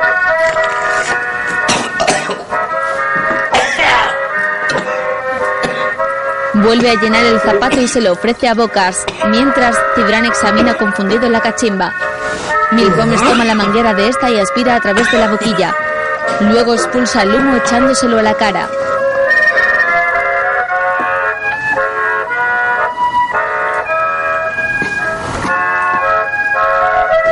Le devuelve la boquilla a Cibran y comienza a examinar el cuarto de baño. Por su parte, Bocas da grandes tragos de absenta y Cibran fuma de la cachimba. Milhomes encuentra un collar de perlas y se lo cuelga al cuello. También toma más joyas.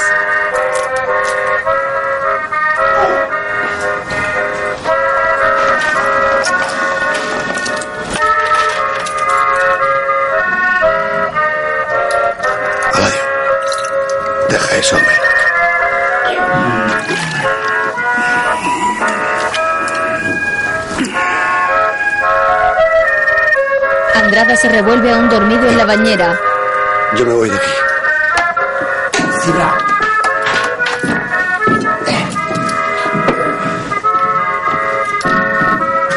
Bocas va tras él. Milhomes le va a seguir, pero antes abre un frasco de perfume y lo huele. Se echa un poco marcha llevándoselo.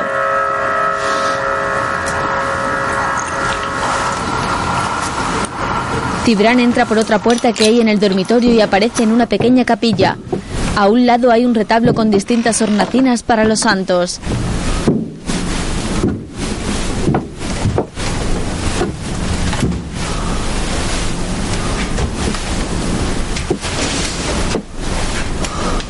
El hombre se da la vuelta y mira extrañado a la pared contraria. Milhomes llega. Castizo, parece que pillaste algo que no quieres compartir. Los dos se quedan alucinados. Bocas entra y en el suelo hay una extraña y mugrienta figurita del niño Jesús. Yo quiero irme de aquí. Pues tienes razón. Con lo que pillamos tenemos suficiente para marchar. ¿eh? Allá vosotros. Yo vine a lo que vine. Y cuando quiero algo lo consigo. Adiós. Vamos. Salen de la extraña capilla. Bocas avanza por el pasillo buscando la habitación de la señora de Andrada. La encuentra y entra en ella. Aquí está. Se acerca a la mujer que está sentada en una silla de espaldas a él. Señora, no tenga miedo, no, no le haré ningún mal. De- de- deme la mano. La mujer no se mueve y los otros llegan. Se la agarra y esta se desprende. Bocas le quita el velo de la cara. Es un maniquí. Le arranca la cabeza de escayola. ¡Grandísimo hijo de puta! Ese chiflado fornica con una almeja postiza. ¡Bocas! ¡Bocas! Esto te pasa por soñar con La rompe. Venga. Se lleva a Bocas a empujones. Andrada ha despertado y pide ayuda. Allí donde no nos conozca nadie. Andrada grita denunciando el robo. Los tres compinches saltan el muro lo más rápido que pueden para huir del lugar.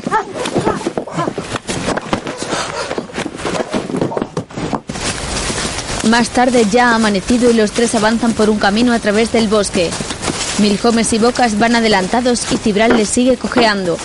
Se encuentran con un campesino. ¡Eh, Cibra! ¿Me ayudas a cargar la leña? Así ahuyentas el frío. Lleva uno de prisa, barrigas. Barrigas le hace una seña y Cibran se acerca.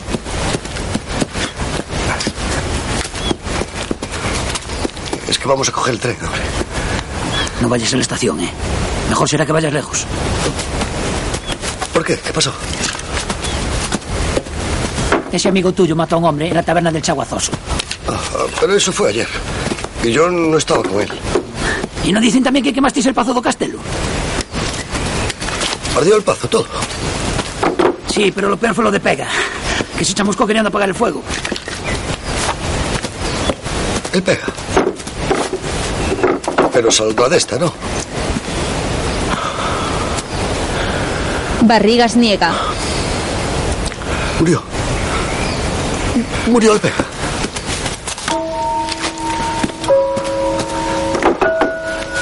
Barrigas, yo. Yo no lo hice adrede. Fue sin querer, hombre. A los guardias no los vas a convencer con eso. ¿eh? Yo te avisé.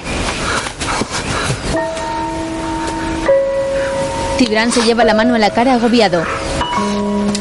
Eres un amigo, ¿eh? Eres un amigo. Corre en pos de los otros y Barrigas le contempla preocupado.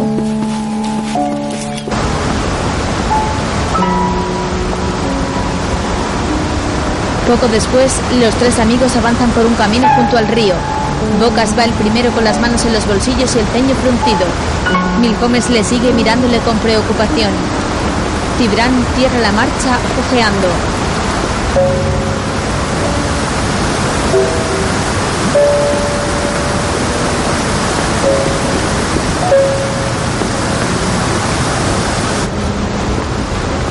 El caudaloso río provoca un gran estruendo con las tumultuosas aguas. A ambos lados del camino, las rocas y árboles están cubiertos de musgo verde, al que la luz fría del amanecer le da un triste grisáceo. Milhomes trata de animar a Bocas y le pincha suavemente con una rama. El otro no le hace caso y sigue andando. Cibran jadeando se detiene en el camino. Les responde, pendiente solo de Bocas. Ninguno le hace caso y Cibran no tiene más remedio que seguirles impulsado por esa inercia que le ata a sus compañeros de parranda. Se detiene de nuevo y abre mucho los ojos. Entonces avanza más rápido para alcanzarles. Milhomer sigue jugando con la rama para llamar la atención de Bocas. Se coloca frente a él, pero este le aparta y sigue caminando. De pronto, Cibran les adelanta corriendo. Va a toda prisa hacia un puente de piedra que cruza el río.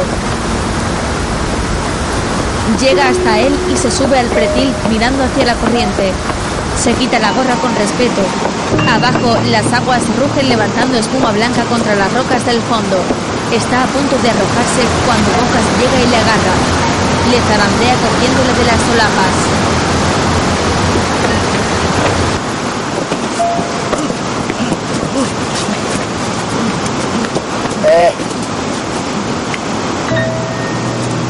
Le toma la cara y luego cada uno de sus amigos se pasa uno de sus brazos sobre los hombros y lo llevan en volandas alejándole del puente. Le miran preocupados.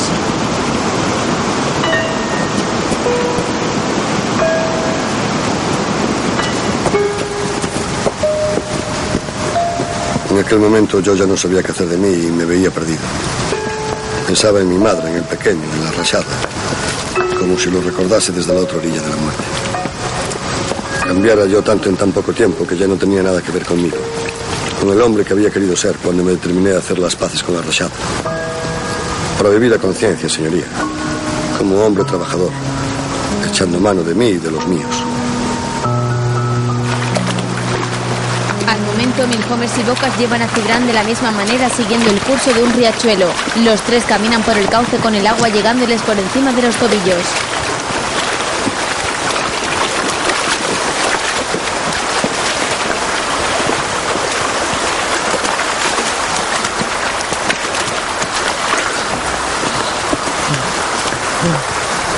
Poco avanzan por un camino rural. Milhomer sigue agarrando a Cibran del brazo y este camina con la mirada perdida hacia el frente.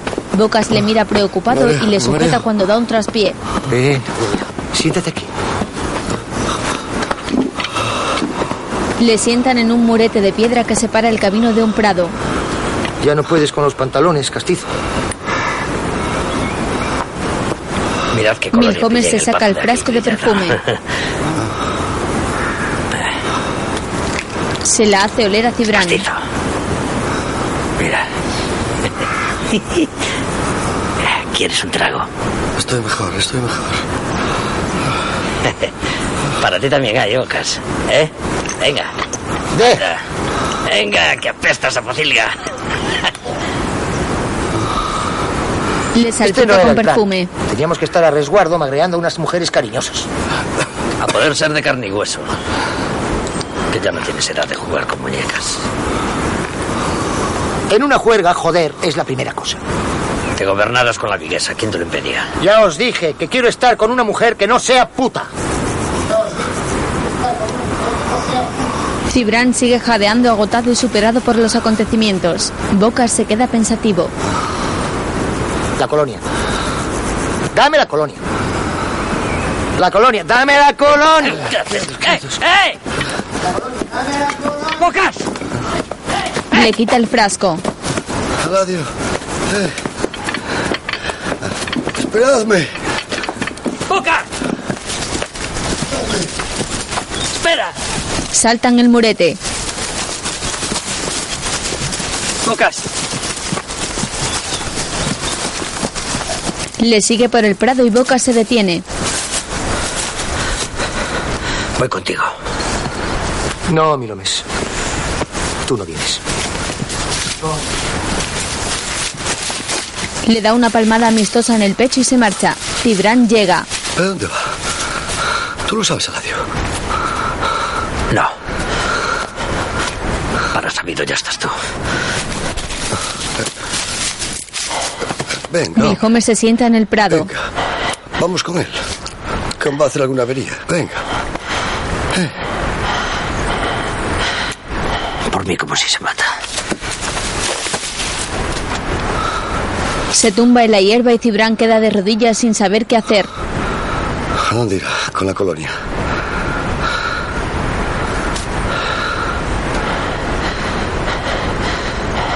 ¿Será que el señorito no quiere oler a Castro?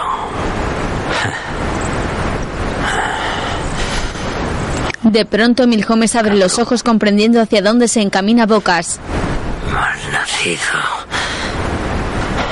Contrabandista de mierda, maragato, desgraciado. Se levanta y va tras él.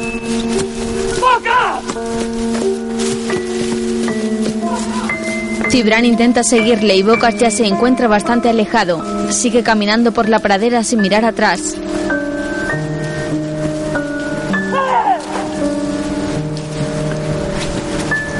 Milhomes corre tras él y Cibran cierra la marcha todo lo rápido que le dejan sus pies llenos de sabañones.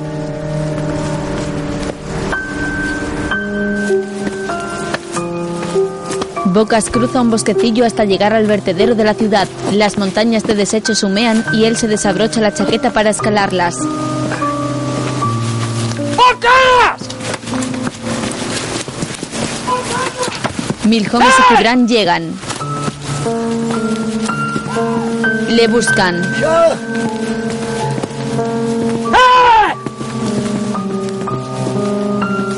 ¡Bocas! Milhomes intenta subir por la ladera, pero esta se deshace bajo sus pies. ¡Bocas! Bocas camina por la cima de la duna de tierra negra humeante.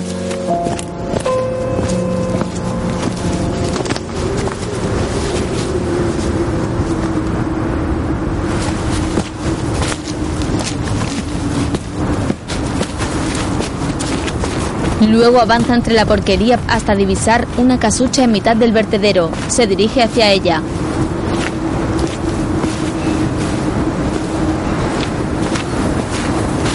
Cuando está a pocos pasos, sonríe satisfecho, se coloca bien el abrigo y la chaqueta y camina despacio hacia la chabola. En la puerta está sentada Socorrito con su peluca sucia y despeinada. Buenas, Socorrito. Extiende la mano. Extiende la mano. La chica obedece con recelo y Bocas le echa algo de perfume. Ella aspira el aroma mientras él se pone más por el cuello. Sabía que esta era tu colonia. Se echa unas gotas en las manos y las frota. Luego comienza a pasarlas por una de las piernas de Socorrito. Va subiendo por el muslo. La joven se asusta y se pone de pie. De su delantal caen varios pollitos vivos. ¡Mira lo que hiciste! Bocas toma uno de los pollitos. Un hombre malo. No, Socorrito, yo no soy malo. Ven. Ven. Ven. La atrae hacia el interior de la cabaña con el pollito como cebo. Una vez dentro la conduce hacia la cama. La asustada muchacha, que solo tiene ojos para el pollito, se deja guiar.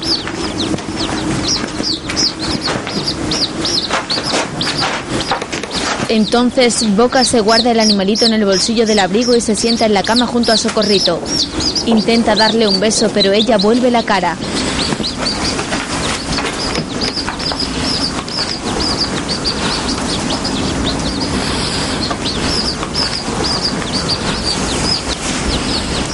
Tranquila. No tengas miedo.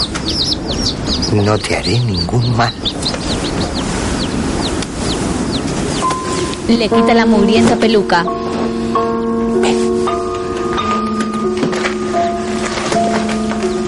La recuesta sobre la cama, levanta su falda y se coloca entre sus piernas bajándose el pantalón. Entonces comienza a violarla. Sujeta su mano y besa su cuello mientras ella llora con la mirada perdida.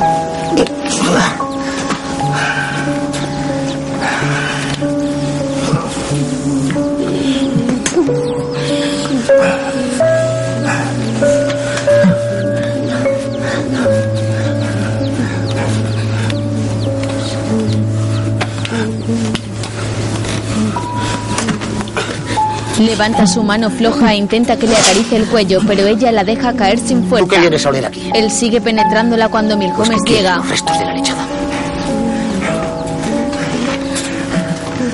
Bocas continúa forzando a Socorrito que llora sin fuerzas para defenderse.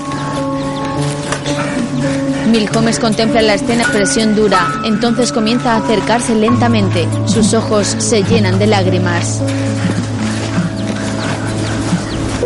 Bocas.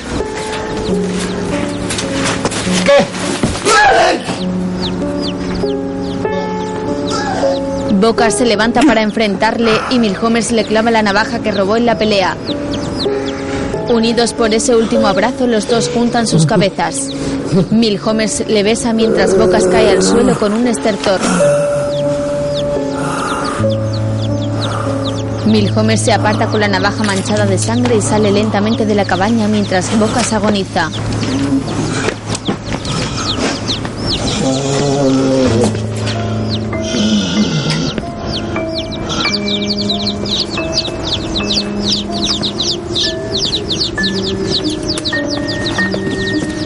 Deja caer la navaja y se marcha. Cibran llega y ve el arma que ha quedado clavada en el suelo. Preocupado, entra en la cabaña. Se acerca a Bocas y le incorpora. Su cara está pálida pero sonríe justo antes de morir. Cibran mira hacia afuera agobiado, deja a Bocas y agarra un trozo de manta para cubrir a Socorrito que sigue en el catre en estado de shock. Le acaricia la cara y sale corriendo tras Milhomes. En la cabaña queda la joven violada junto al cadáver de su agresor.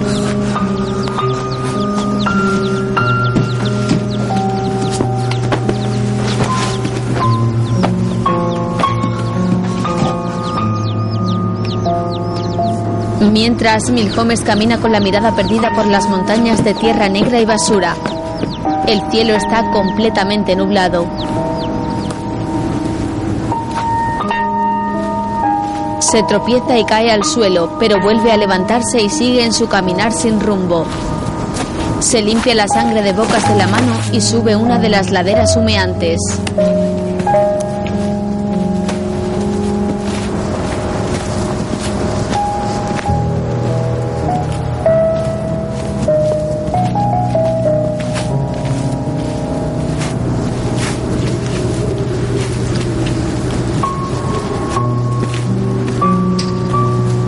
Vez arriba, camina por las cimas dominando el depresivo paisaje.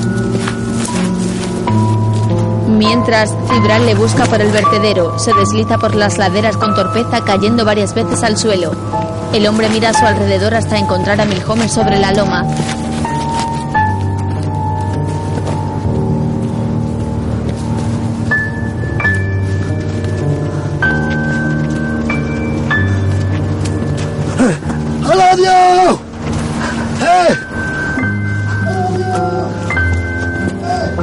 Este desaparece tras el siguiente montículo y Cibran corre tras él. Intenta subir la resbaladiza montaña de basura.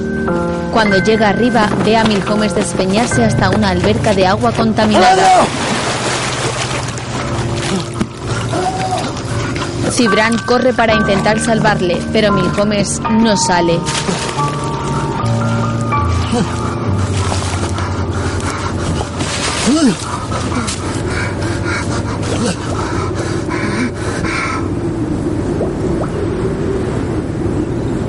La superficie del agua marrón y llena de espumarajos queda en calma.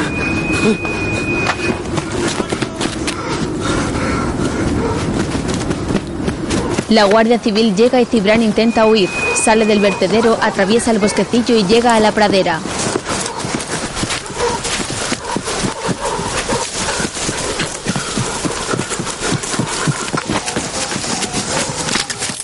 Sin dejar de correr, se adentra en otro bosque. Agotado va chocando y partiendo las ramas que le salen al paso. Cruza el riachuelo e intenta escapar escalando la ladera. Al poco llega al caudaloso río, corre hasta la orilla y se queda parado sabiendo que no tiene más escapatoria que saltar.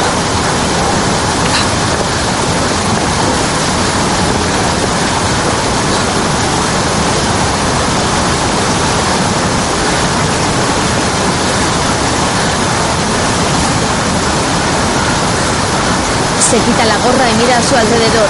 Se da la vuelta respirando profundamente. Los ladridos de los perros se escuchan cada vez más cerca.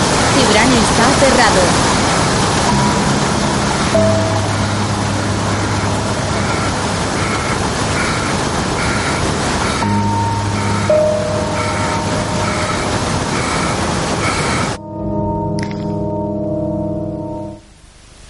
Mariano Canedo o Cibrán o el castizo o... Aún pudo pillar de un salto la navaja de encima de la mesa y hundirla por debajo de las costillas, porque hay gentes de tal condición que, para librarse del pensamiento, tienen que matarlo dentro de sí, aunque jamás quedó claro entre la gente del pueblo si se murió de la navajada o de los culatazos con los que, allí mismo, le golpeó la pareja de la benemérita. Mi tío el ministro, a pesar de ser un hombre de orden y como es fácil deducir de su cargo muy inclinado a la veracidad judicial, solía decir entre dientes que se habían llevado de allí al castizo con la frente rota y que al día siguiente al barrer habían encontrado debajo de la mesa unos copos, así como de materia blanca que también podían ser los sesos que tenemos dentro de la cabeza. Al menos esas eran sus palabras. Película basada en la novela A Esmorga de Eduardo Blanco Amor. Director Ignacio Vilar. Guión Ignacio Vilar y Carlos Asorey.